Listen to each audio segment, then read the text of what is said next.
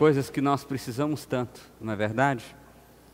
Nessa noite nós vamos meditar no texto de, do Salmo de número 39, com esse título desse slide que você está vendo aí: Desesperança. Desesperança ou desesperança, na verdade é um trocadilho que a gente quer fazer aqui, porque a proposta desse salmo, a caminhada dela, é uma caminhada de alguém que está completamente sem esperança, ao ponto de alguém que está com esperança. Então, nós vamos justamente fazer essa caminhada, trilhar esse caminho. Então, quero convidar você a abrir a sua Bíblia no Salmo de número 39, Salmo de número 39. Você também pode acompanhar a leitura aí na sua tela. Do verso 1 até o verso 9 diz o seguinte: eu disse: vigiarei a minha conduta e não pecarei em palavras, porém mordaça em minha boca enquanto os ímpios estiverem na minha presença. Enquanto me calei resignado e me contive inutilmente, minha angústia aumentou. Meu coração ardia-me no peito, e enquanto eu meditava, o fogo aumentava, então comecei a dizer: Mostra-me, Senhor o fim da minha vida e os números dos meus dias, para que eu saiba quão frágil sou. Deste os meus dias o cumprimento de um plano, e a duração da minha vida é nada diante de ti. De fato, o homem não passa de um sopro. Sim, cada um vai e volta como a sombra. E vão se agita amontoando riquezas sem saber que ficará com ela. Mas agora, Senhor, que hei de esperar? Minha esperança está em ti. Livra-me de todas as minhas transgressões. Não faças de mim o motivo de zombaria dos tolos. Estou calado, não posso abrir a boca, pois tu mesmo fizestes isso. Vamos orar mais uma vez? Pai, nós queremos colocar as nossas vidas diante do Senhor com temor e tremor, ó Deus e pedir ao Senhor a manifestação da graça do Senhor na exposição da tua palavra, Pai. Que o Senhor fale aos nossos corações, que seja o Senhor falando conosco, Pai, e não seja homem algum. Que pela tua graça e pela tua misericórdia, o Senhor me use como teu instrumento nessa hora, Pai, para que assim o Espírito do Senhor fale aos nossos corações. É a oração que fazemos a Ti em nome de Jesus. Amém. Meus irmãos, o salmo de número 39 é um salmo bastante interessante, é um salmo de Davi. Davi deu esse salmo a um grande músico de Israel para que pudesse compor a harmonia dessa música. Ele escreveu a poesia e era necessário que alguém compusesse a música. Para que então isso fosse cantado, que isso fosse vivido, que isso fosse relembrado na história de Israel. Esse é um salmo chamado Salmo de Lamento, porque é justamente uma lamentação é um grito desesperado da alma de alguém, de uma pessoa, uma expressão de um sentimento. Aliás, eu tenho dito aqui nessas, nesses nossos encontros de quinta-feiras que uma das coisas que mais a, a, me encanta em todo o livro de Salmos é a sinceridade em que os autores dos Salmos colocam as, colocam seus sentimentos, as emoções, as palavras. É algo realmente extraordinário, é algo muito bacana, porque fala diretamente com sentimentos que eu e você também sentimos. Então, pensando no texto, olha só, em primeiro lugar, eu quero falar com você, o texto nos apresenta sobre a desesperança do esforço próprio. A ideia aqui é que essa pessoa que Davi está narrando, que talvez seja ele mesmo, estava passando por algum momento de turbulência, de luta, de angústia, de agonia, de desespero. E essa agonia, ela parece em algum momento que ela é física, podia ser uma doença, mas também parece que eram dos inimigos que estavam cercando essa pessoa. E ele está despejando as emoções, o que ele fez e como ele fez. E a primeira coisa que o texto nos mostra é que existe uma desesperança no esforço próprio, na tentativa de resolver pelas suas próprias mãos. Há uma frustração natural quando nós tentamos resolver as coisas pelas nossas próprias mãos. Olhe bem esse texto. Eu disse: Vigiarei a minha conduta e não pecarei em palavras, porém mordaça em minha boca enquanto os ímpios estiverem na minha presença. Parece que ele estava cercado de inimigos ou de pessoas que zombavam da condição que ele estava. E ele tomou uma solução para ele mesmo como solução do problema. E qual era a solução? Eu não vou falar nada, eu não vou reclamar da minha situação, eu não vou expressar o que eu estou sentindo, eu não vou, eu vou ficar quietinho, paradinho, caladinho. E quando você vê os verbos aí, você vai ver que é uma ação dele. Vigiarei, ficarei, me calei, me contive, ele tomou para si a solução dos seus problemas e tomou para si aquele que vai solucionar. Sabe, meu irmão, quando a gente olha para a história do Evangelho, para a história de toda a Bíblia, o que a gente vê é justamente essa história se repetindo diversas e diversas vezes. O homem tentando solucionar o problema da sua vida ou o problema da existência da vida por si mesmo. E aí, quando para que o homem tem algum tipo de satisfação, ele começa a produzir ídolos em seus corações.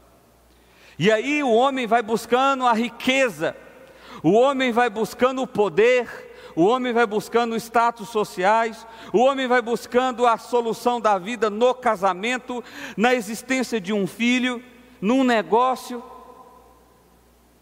E algo que tem em comum com essa pessoa que vai produzindo ídolos no coração, a fim de ter essa satisfação, a fim de ter essa alegria, a fim de ter esperança, significado e propósito, é que essa pessoa é preenchida de uma grande frustração. Porque a verdade é que nós não conseguimos, pelo nosso próprio esforço, nós não nos salvamos. É isso que o texto diz. Volta aí para esse slide, olha só e me contive inutilmente, minha angústia aumentou. Meu coração ardia-me no peito enquanto eu meditava, o fogo aumentava. Então, quando o homem tentou solucionar aquela angústia, aquele desespero, aquela dor no peito, pelo seu próprio esforço, a solução dele não deu certo, e pelo contrário, passou a, a, a ficar pior. A angústia aumentou, o desespero aumentou. E é isso que vai acontecendo comigo e com você aqui e acolá. Quantas vezes na nossa história nós não achamos o seguinte: olha, agora eu vou mudar de cidade e agora sim eu vou descobrir a felicidade. Eu vou mudar de casamento de esposa ou de esposa e agora eu vou descobrir o que é felicidade.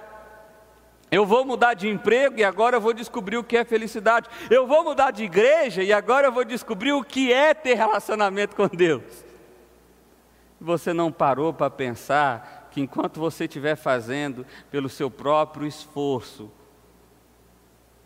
por você mesmo, com as suas próprias mãos, a sua angústia só aumenta. E você sabe o que eu estou dizendo, eu estou falando do sentimento mais profundo do seu coração. A sua angústia só aumenta. Pastor, é verdade, eu pensei que esse negócio que eu ia abrir agora ia dar super certo, mas. E eu não estou nem falando de que existe um fracasso real. Eu não estou falando aqui de um casamento exatamente mal sucedido. Eu não estou falando aqui exatamente de um negócio que não deu certo. Pode ter dado certo, e ainda assim parece que essa angústia que rasga o peito não foi embora. Ela continua aí. Sabe por quê, meu irmão? Porque somente Cristo é a satisfação dos nossos corações. Eu costumo dizer aqui na igreja, é, aqueles brinquedos de, de criança, meu filho tem um brinquedo desse, você coloca o quadradinho no quadradinho, o triângulo no triângulo, o retângulo no retângulo, losango. Não tem esses brinquedinhos? No nosso coração existe algo assim no formato de uma cruz. É claro, é apenas uma ilustração para você entender. É o Evangelho. No nosso coração tem um espaço que ele só pode ser preenchido pelo amor de Deus, ele só pode ser preenchido pelo Evangelho de Deus.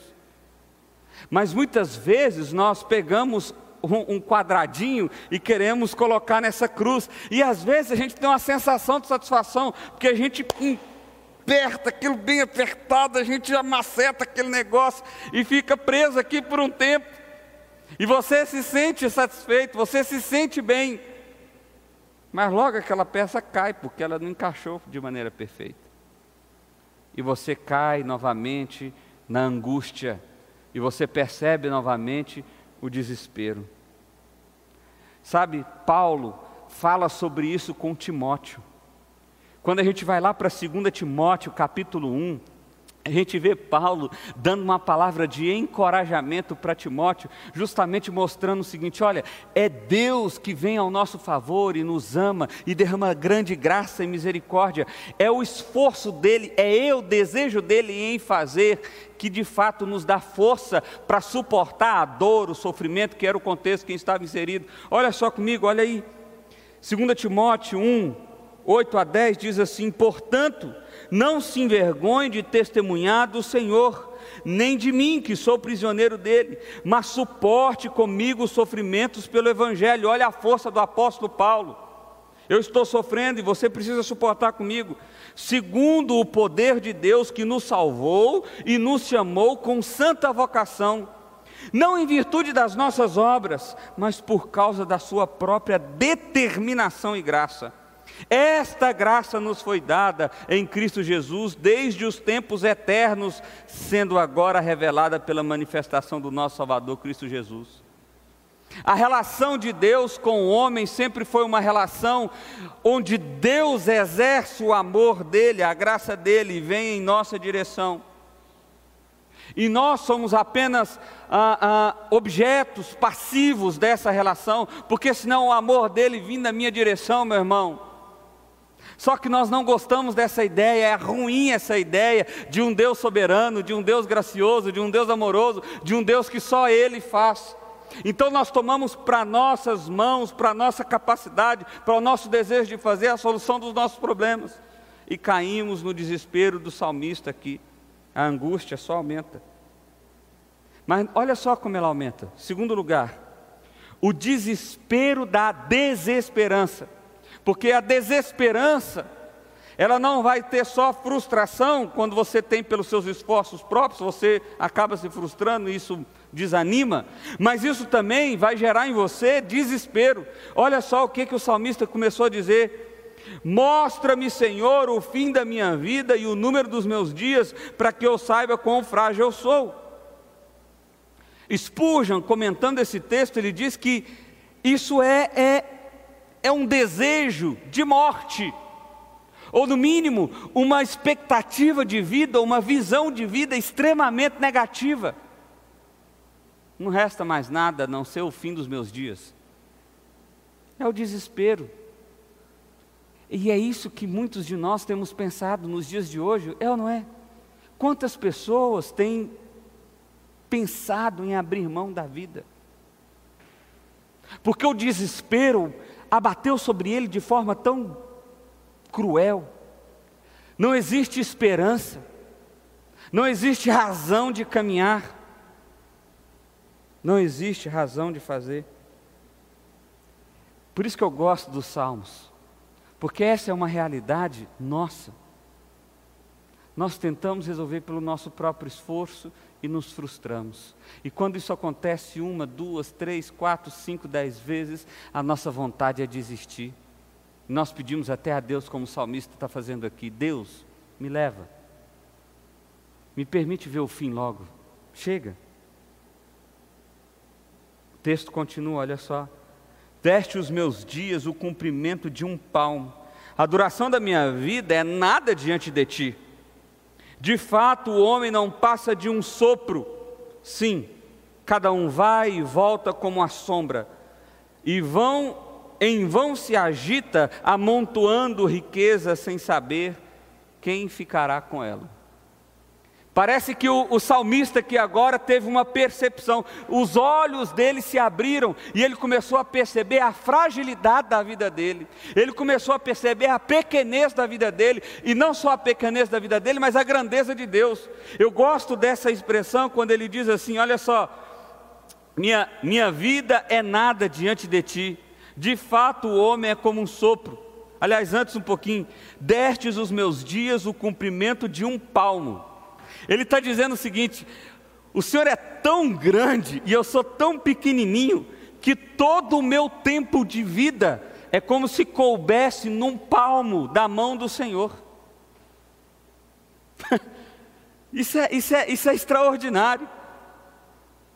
Porque no meio do desespero, o salmista parece que está sendo descortinado os seus olhos e ele está começando a perceber a sua pequenez diante da grandeza desse Deus.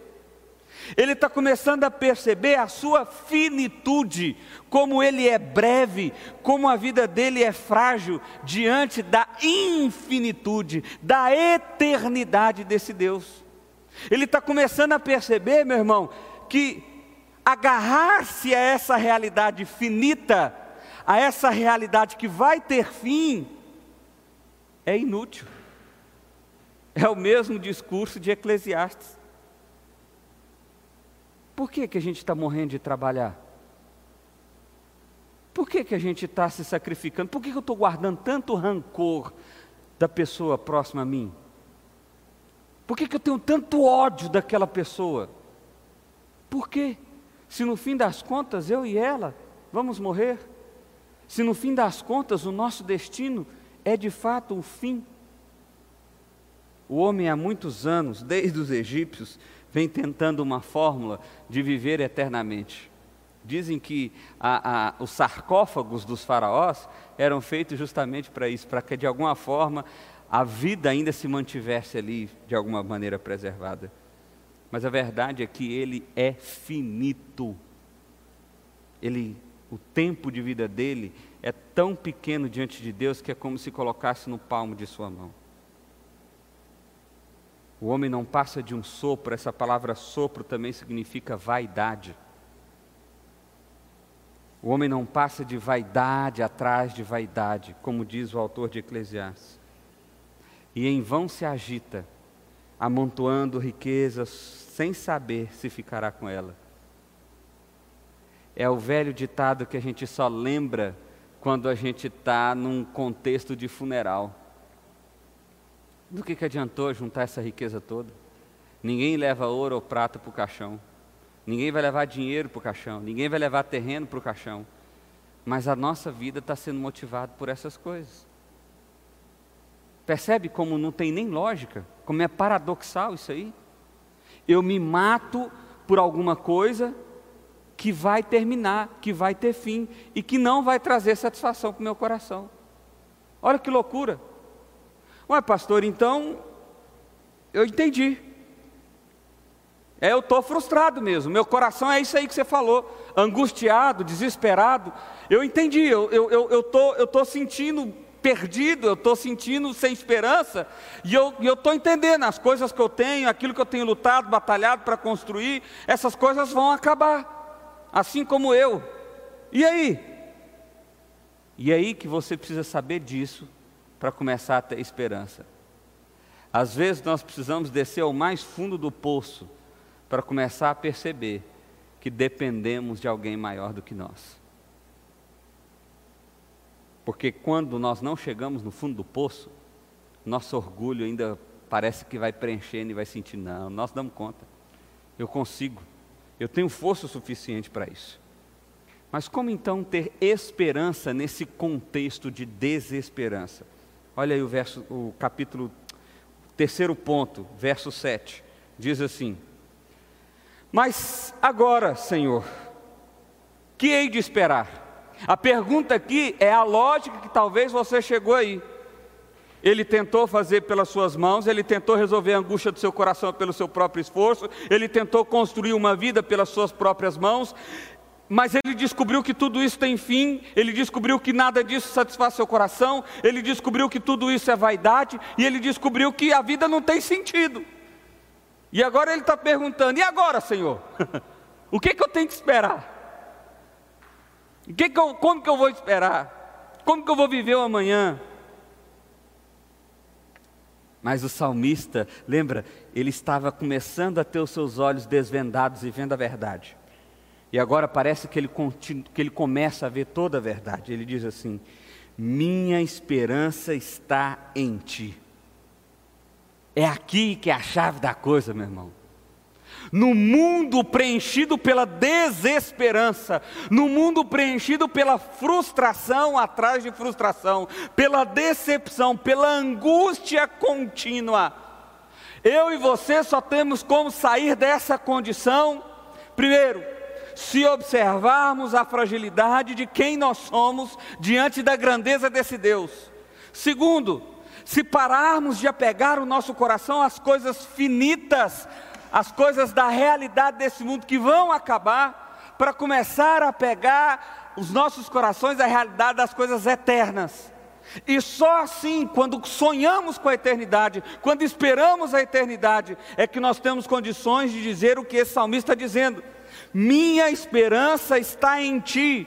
Alguém que vinha com a angústia sendo só aumentada, com o coração em chamas de desespero, alguém que estava desejoso da morte, alguém que estava desejoso de acabar com tudo, de repente esse alguém é como se ele fizesse assim, estivesse olhando para cá, um lugar onde não tem esperança, e ele começa a olhar para lá, e ele olha e parece que tem alguma coisa ali. Parece que ali tem um caminho. Ele encontra a verdadeira esperança. A mensagem do Evangelho, meu irmão, é extremamente simples.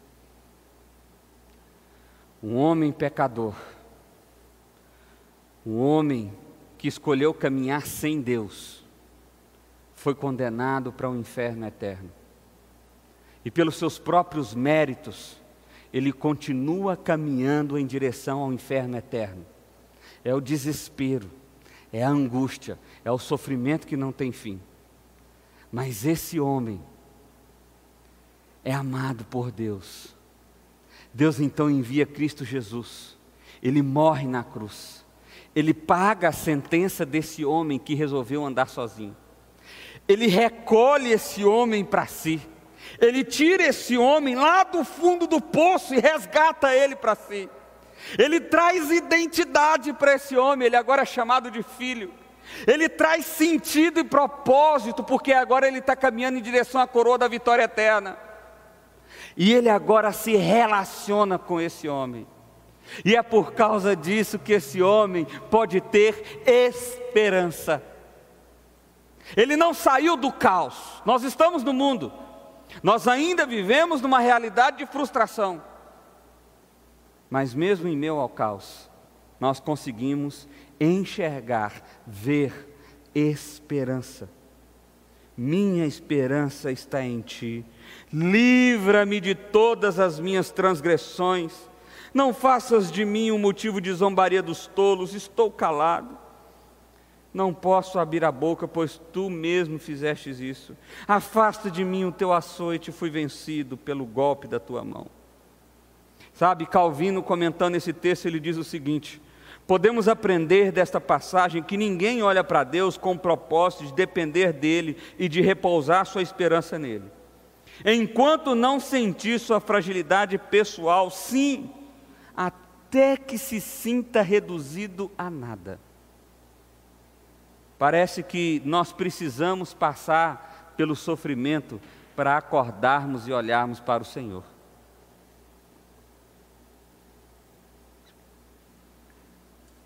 Nós precisamos passar por uma grande dor para acordar, acordarmos e olharmos para o Senhor. Parece que é isso. Sabe, esses dias eu estava conversando com um amigo pastor e a gente conversando sobre essa questão de voltar aos cultos à igreja, de não voltar, como que vai ser, nós estamos nesse período de quarentena. E quais as expectativas? E esse pastor disse assim: Olha, eu acho que quando voltarmos aos cultos, as igrejas vão estar cheias, porque as pessoas foram sensibilizadas com a realidade do fim. E e eu confesso que eu também disse a ele: eu também acho, eu acho que é isso que vai acontecer. Só que eu não sei se eu estou tão convicto disso assim mais, meu irmão. Você sabe por quê? Porque parece que quando a gente tem uma esperança na realidade do hoje do agora, nós perdemos a esperança de Deus. Deixa eu dar um exemplo para você. Nós estamos torcendo para que ah, haja uma medicação, para que haja um recurso médico eficaz no combate ao coronavírus. E isso é maravilhoso. Nós, eu, de fato, torço para que isso aconteça. Só que o problema é que alguns de nós têm colocado tanta confiança nisso, que já perdeu a expectativa de Deus. De tal forma que, se isso não for possível, se o recurso médico não chegar, o coração dessa pessoa é acometido somente de desespero. E aonde está Deus? Não sei. Ó, oh, não faz parte da minha vida.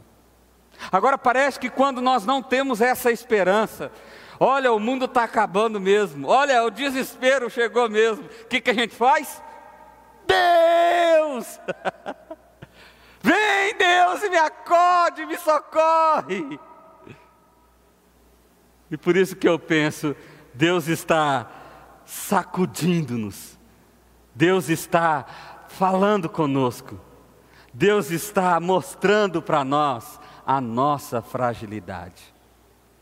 Sabe, esses dias não são dias para você se entregar à angústia, ao desespero e à dor. Esses dias são dias para você ser liberto do cativeiro de ídolos que o seu coração gerou. Para você ser liberto. Pastor, mas eu estou no fundo do poço. Ótimo, você chegou onde Deus queria. Agora ergue as mãos e pede o socorro dele. Ah, pastor, eu não confio em mais nada, eu não confio em mais ninguém, eu perdi tudo. Show de bola! Então agora você só tem a Deus, corra para Ele. Era nesse ponto que Deus queria que você chegasse. Era esse ponto que Deus queria que você despertasse. Que você parasse de olhar para as coisas que te cercaram e que foram colocadas como barreira entre você e Ele. Há tempos que nós não nos relacionamos verdadeiramente com Deus. Há tempos que nós não dobramos os nossos joelhos para orar. Há tempos, há tempos, mas agora, por causa do desespero, por causa do medo, por causa da angústia, resta-nos Deus ótimo porque na verdade Ele é tudo que resta, e Ele é tudo que precisamos. Em quarto lugar, espera na esperança. Então, olha só: em primeiro lugar, a desesperança do seu próprio esforço. Em segundo lugar, o desespero da desesperança. Terceiro lugar, a esperança na desesperança. Está dando um trocadilho aí, quase trava na língua, né? E por último, espera no Senhor. Quarto lugar, espera no Senhor.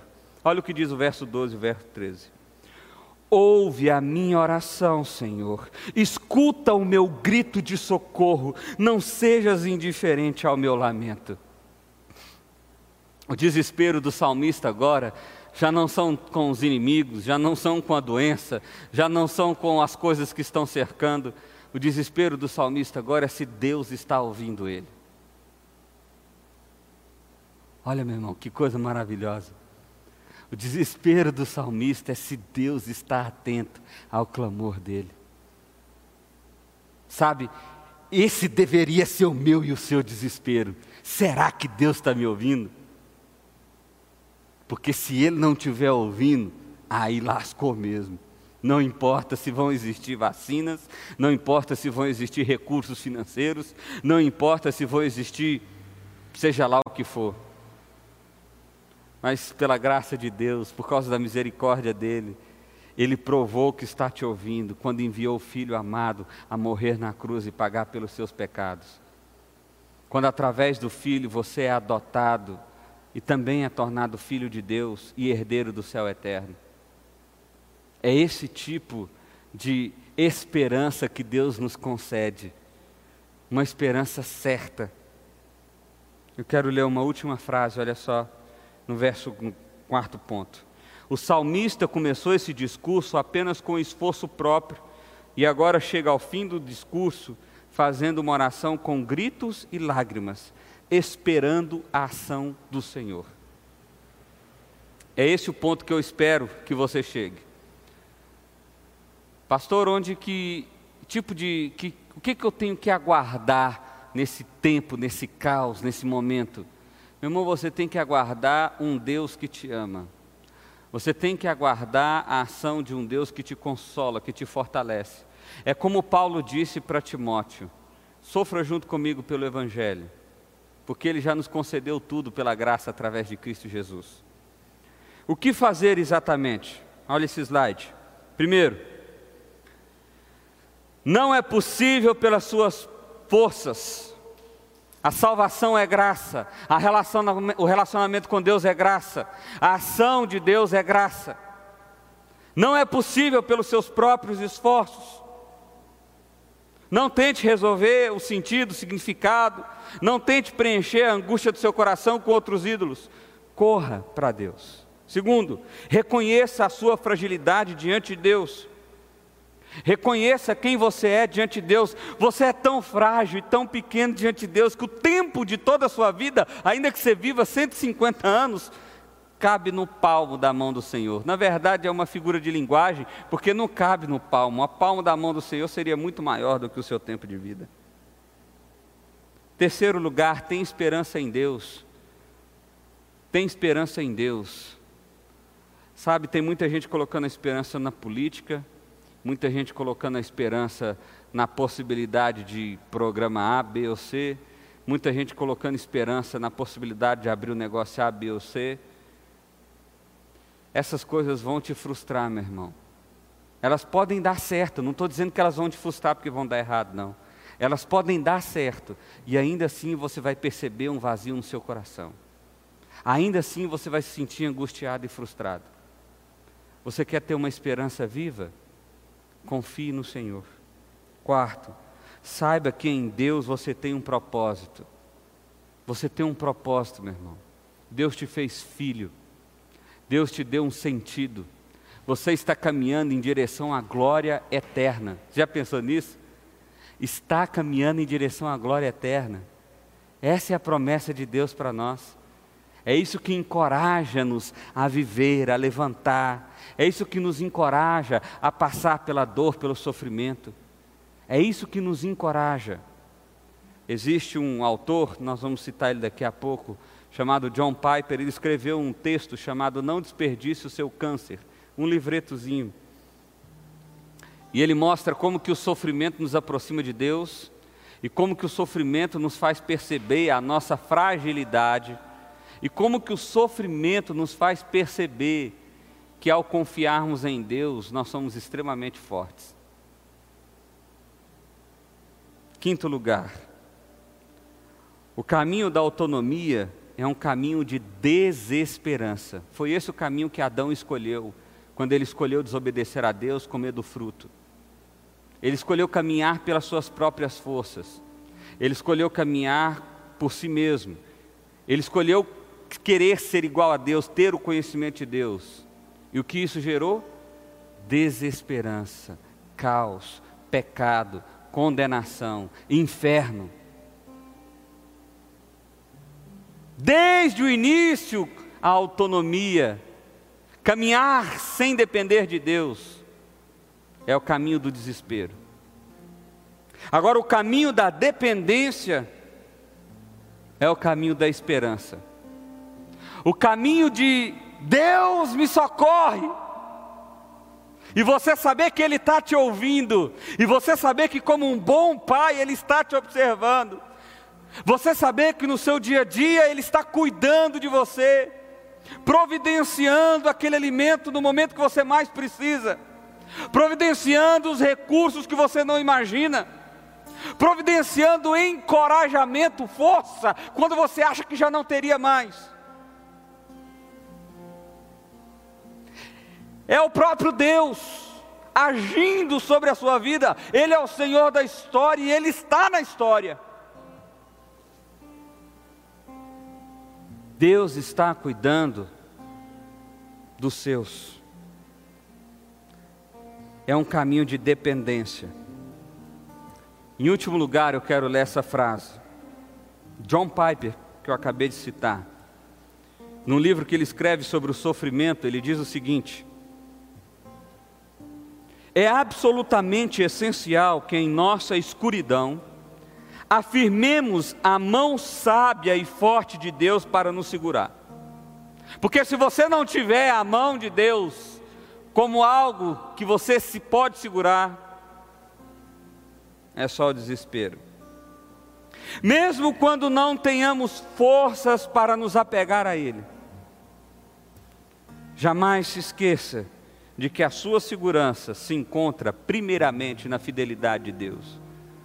Pastor, eu não tenho força, eu estou no fundo do poço, eu não dou conta nem de gritar. A minha alma geme. Então, faça isso na direção de Deus. Você não precisa de força, Ele tem toda a força necessária. Faça isso. Volte seu coração para Ele. Fala, Deus, socorro. Socorro. E se sinta de fato seguro nele. Você vai perceber o agir do Senhor. Quando você depende dele, você vai perceber o agir dele. Quero que você feche seus olhos. Nós queremos orar mais uma vez. Pai,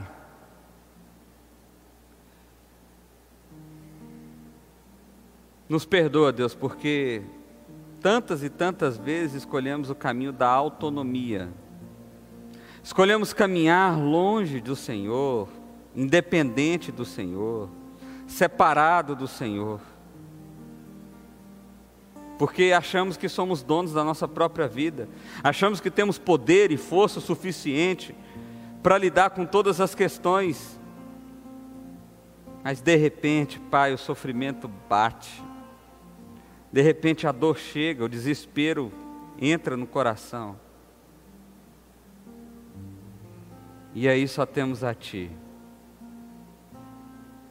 Queremos agradecer a Deus, porque temos a Ti. Queremos agradecer porque o Senhor não nos abandonou. Queremos agradecer, ó Deus, porque temos a Ti. Obrigado, Deus. Obrigado, Deus. Pelo Teu cuidado, pelo Teu amor, que é muito maior do que a nossa teimosia. Obrigado, Deus pela tua graça, que nos alcança apesar de nós mesmos. Nos ajuda, Deus, a sair dessa desesperança, dessa agonia. Arranca de nós esse fardo tão pesado que temos carregado, que é o fardo da autonomia. E nos conduza em teus braços. Nos conduza no cuidado do Senhor, ó Pai. A oração que fazemos a Ti em nome de Jesus, ó Deus. Em nome de Jesus, ó Deus. Amém. Amém.